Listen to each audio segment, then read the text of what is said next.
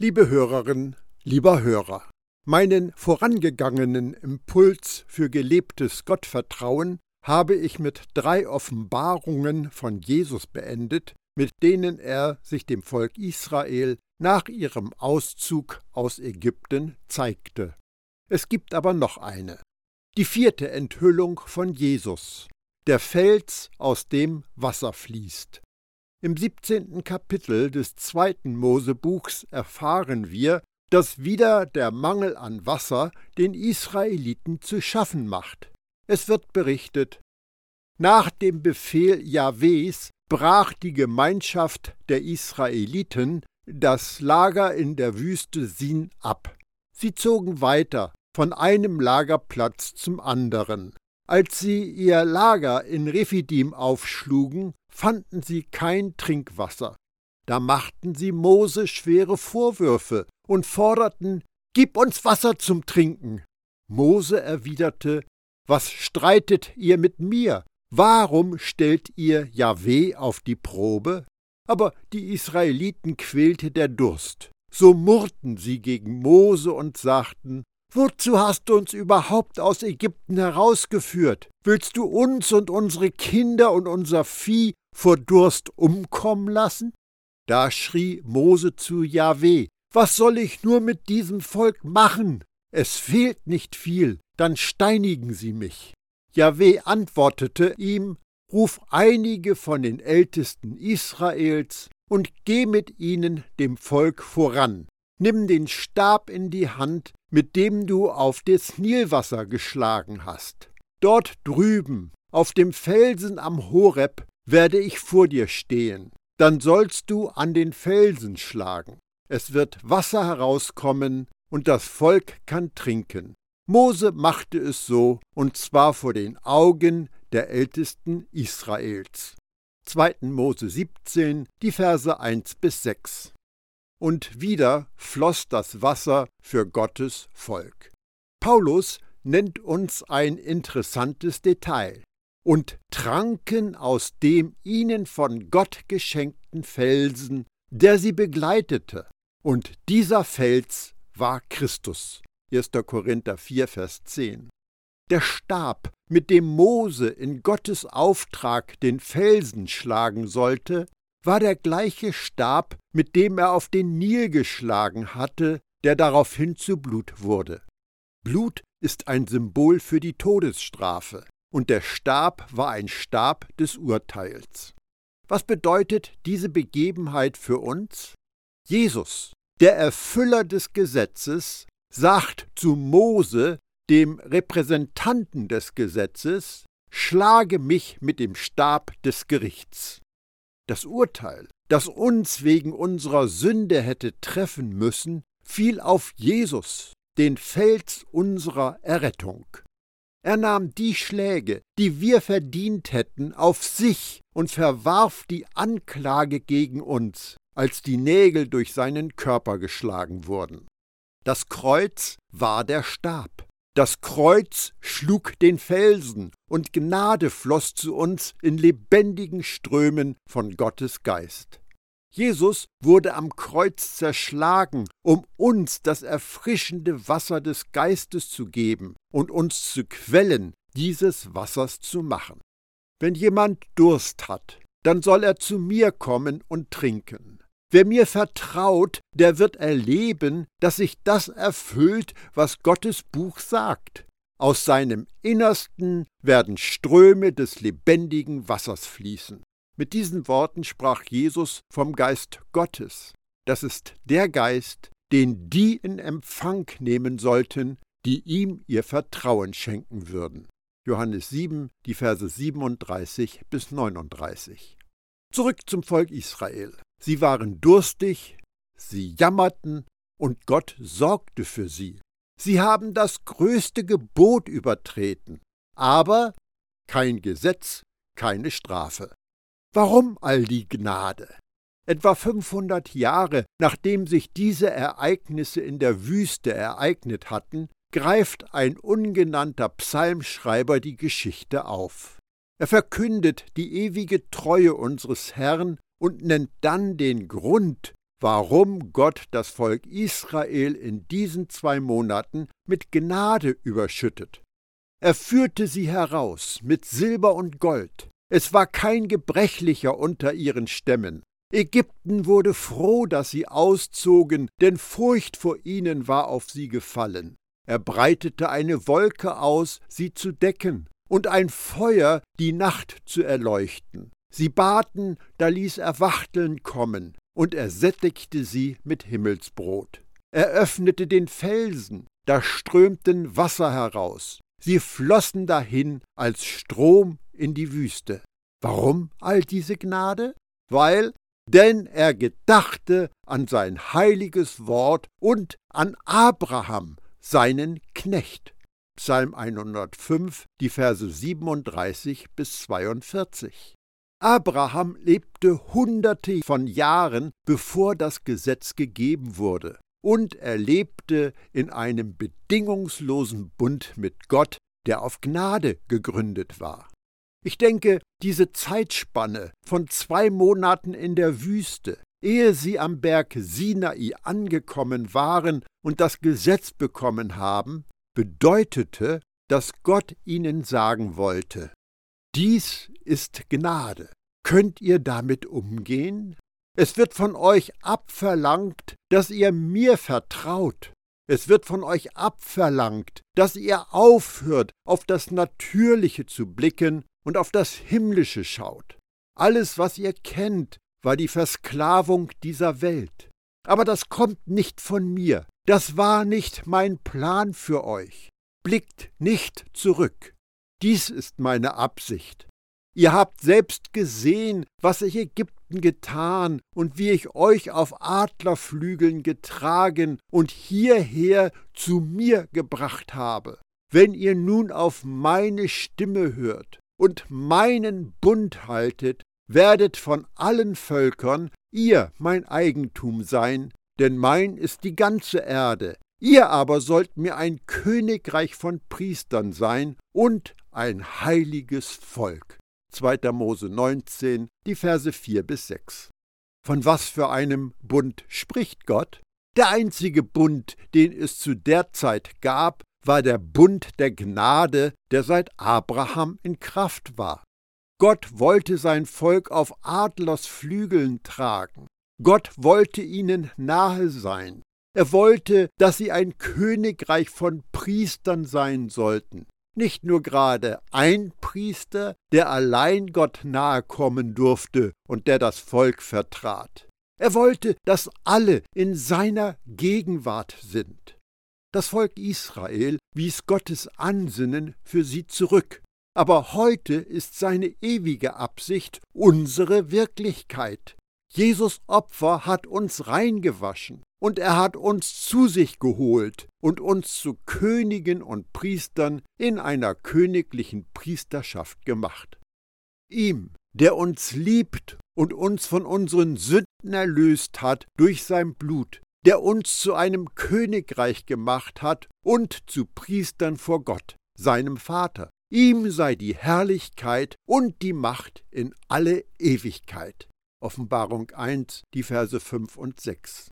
Ihr jedoch seid das von Gott erwählte Volk. Ihr seid eine königliche Priesterschaft, eine heilige Nation, ein Volk, das ihm allein gehört und den Auftrag hat, seine großen Taten zu verkünden, die Taten dessen, der euch aus der Finsternis in sein wunderbares Licht gerufen hat. Früher wart ihr nicht Gottes Volk, jetzt seid ihr Gottes Volk. Früher wusstet ihr nichts von seinem Erbarmen, jetzt hat er euch sein Erbarmen erwiesen. 1. Petrus 2, die Verse 9 und 10. Gott hatte seinen Wunsch für die Israeliten, für sein Volk kundgetan. Doch sie stimmten für einen anderen Bund, der parallel zu dem Bund mit Abraham dazukam.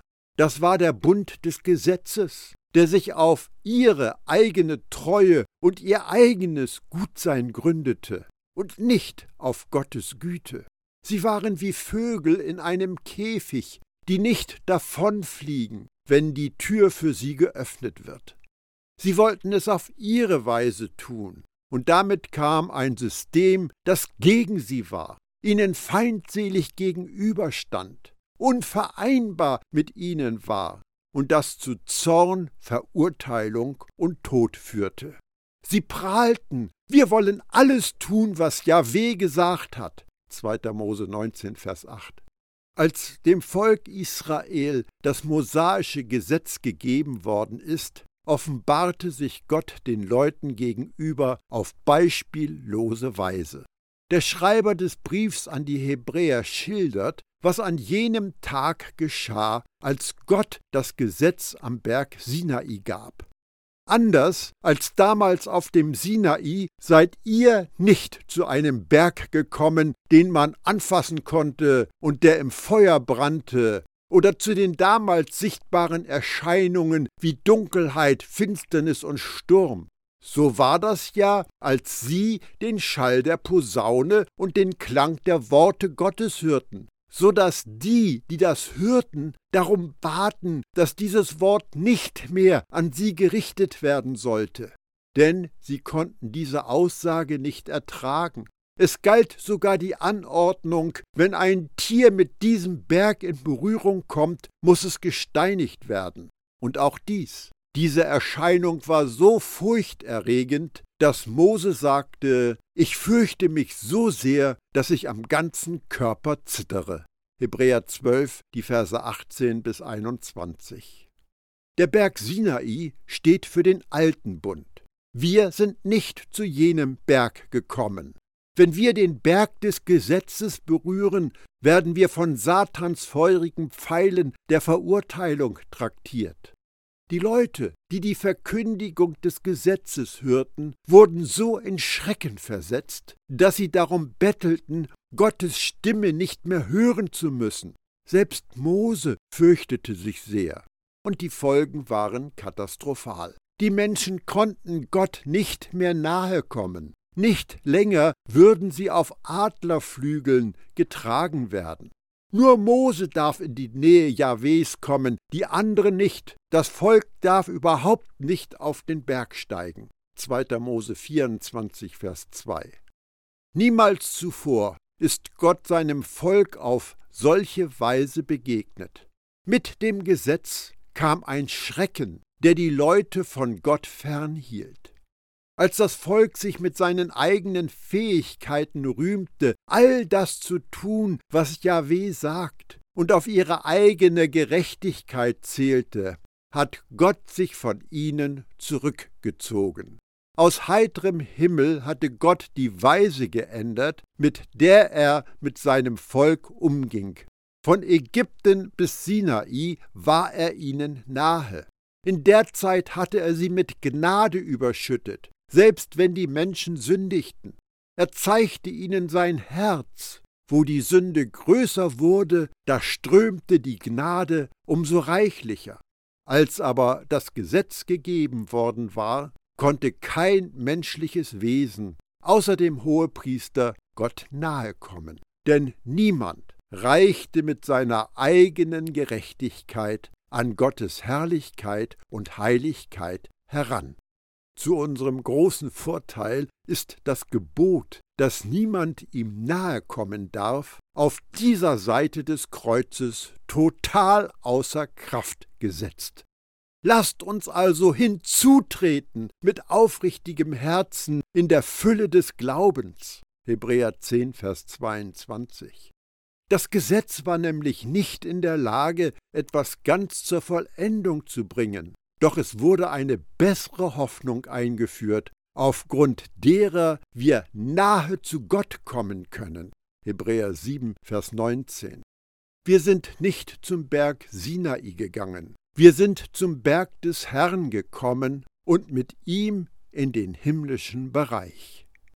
Ihr hingegen seid zum Berg Zion gekommen, zur Stadt des lebendigen Gottes, zu dem Jerusalem, das im Himmel ist, Ihr seid zu der festlichen Versammlung einer unzählbar großen Schar von Engeln gekommen und zu der Gemeinde von Gottes Erstgeborenen, deren Namen im Himmel aufgeschrieben sind. Ihr seid zu Gott selbst gekommen, dem Richter, vor dem sich alle verantworten müssen, und zu den Gerechten, die bereits vollendet sind und deren Geist bei Gott ist. Und ihr seid zu dem Vermittler des neuen Bundes gekommen, zu Jesus.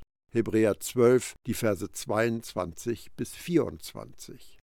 Heute sind wir, du und ich, in der Gegenwart des Richters höchstpersönlich. Wie viel mehr Sicherheit brauchen wir? Wir sind für die Ewigkeit bewahrt und angenommen. Wir sind in dem Zustand von gerechtfertigten Menschen, die vollkommen sind. Warum? Weil wir gerechtfertigt und vollkommen gemacht worden sind. Wir sind bei Jesus selbst angekommen, unserem Hohepriester und Vermittler eines neuen Bundes, der auf seinem eigenen Blut gegründet ist. Nachdem das Gesetz gegeben worden war, starben die Menschen, wenn sie murrten. Als sie solche Dinge sagten wie Hat Gott uns hierher gebracht, damit wir in der Wüste sterben, ist genau das mit ihnen passiert. Welchen Bund würdest du vorziehen?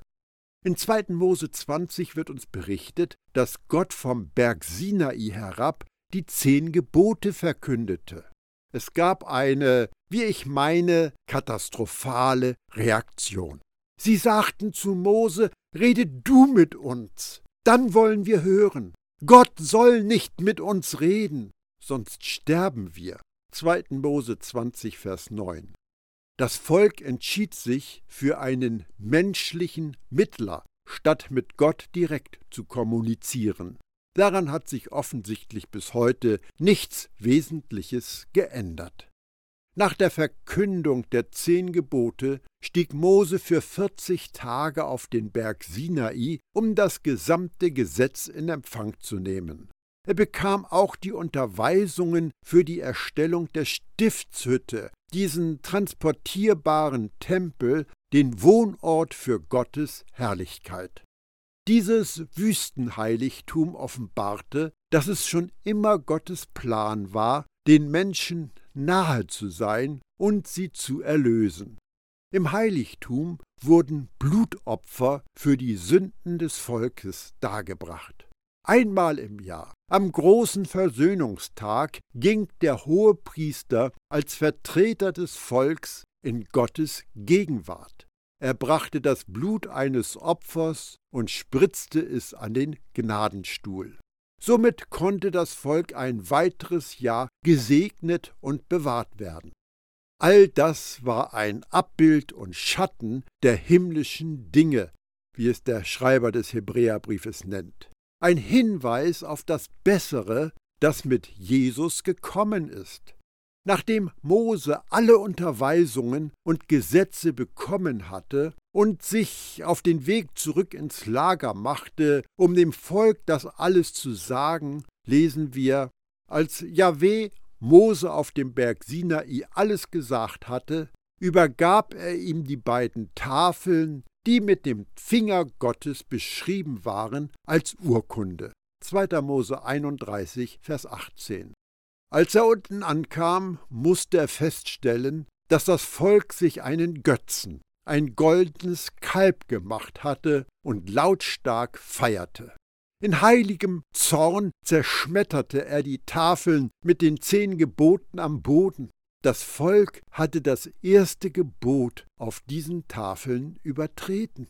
Aufgrund der Verurteilung durch das Gesetz mussten 3000 Menschen durch die Hand von Männern aus dem Stamm Levi sterben. Ein schneller Vorlauf in den neuen Bund.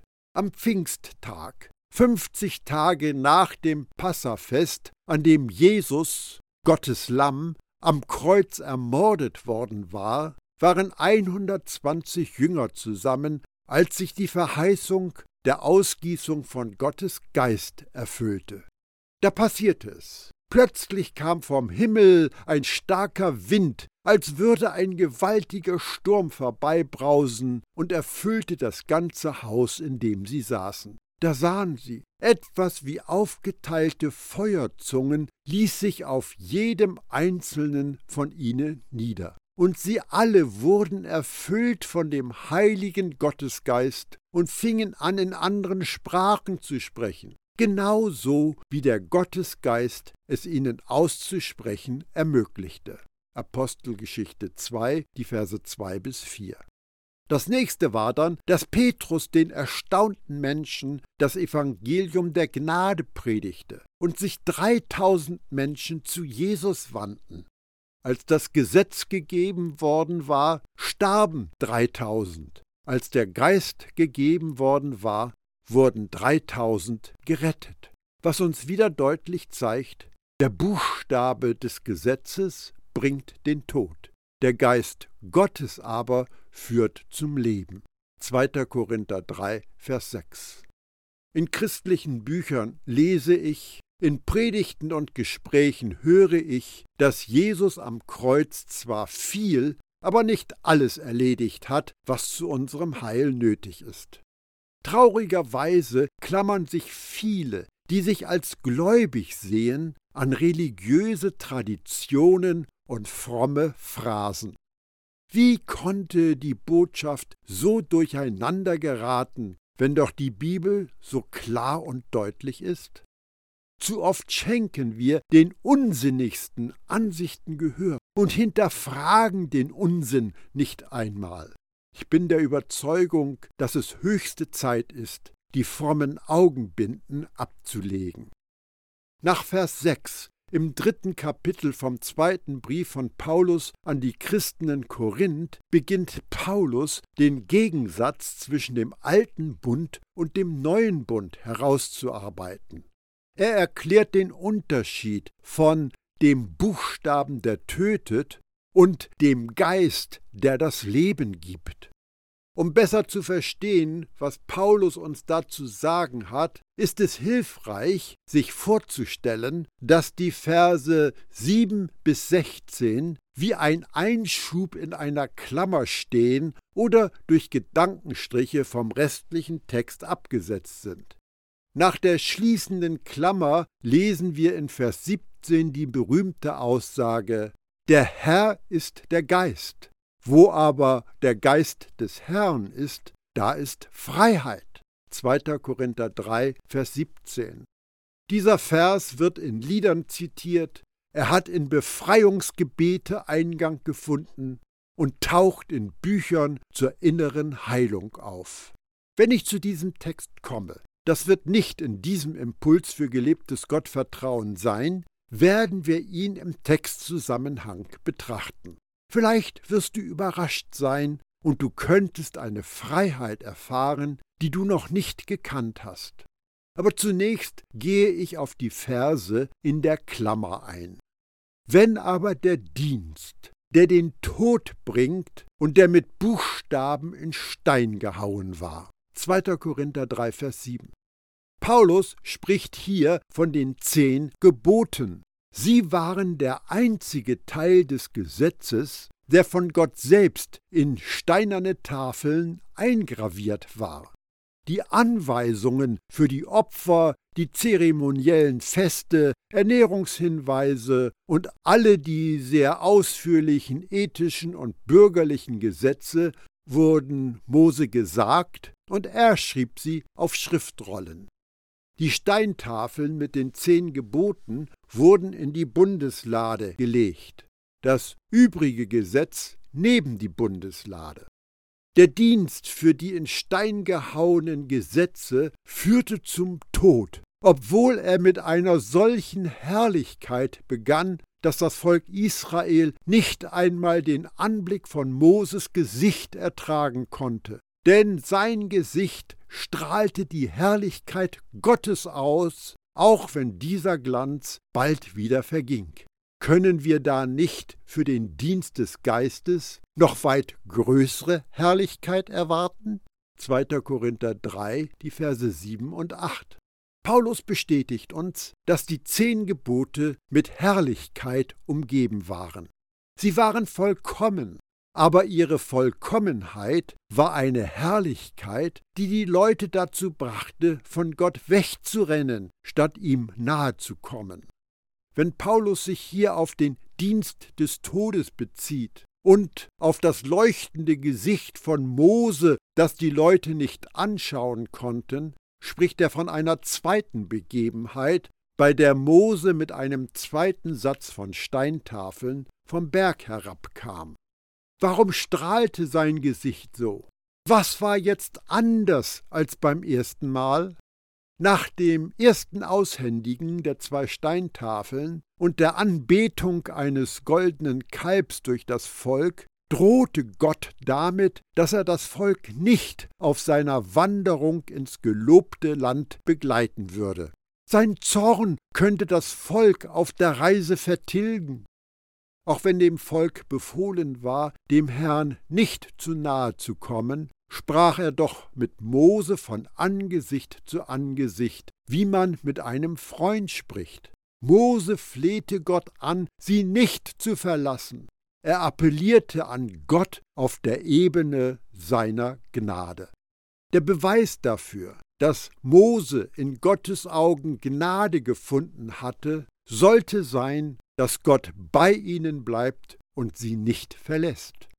Ist nicht genau das der Beweis für Gottes Gnade heute? Nur dass heute seine Gegenwart nicht bei uns, sondern in uns ist. Aus seinem Herzen voller Gnade stimmte Gott Mose zu, ihn und das Volk auf der Reise zum gelobten Land zu begleiten. Mose bekam dann den Auftrag, zwei neue Steintafeln vorzubereiten, in die Gott dann noch einmal die zehn Gebote eingravierte. Und dann stand Gott vor Mose in einer Wolke und verkündete seinen Namen. Dann zog er vor seinen Augen vorbei und rief, Jahweh, Jahweh, Gott, barmherzig und gnädig, langmütig und reich an Güte und Treue. 2. Mose 34, Vers 6. In Moses Angesicht leuchtete Gottes Herrlichkeit, weil er in der Gegenwart des Gottes der Gnade war. Aber wegen des Gesetzes verblasste diese Herrlichkeit wieder. Das war die Mischung, die Paulus als Dienst des Todes bezeichnet, der Gerechtigkeit von Menschen fordert, die aber nichts anzubieten haben.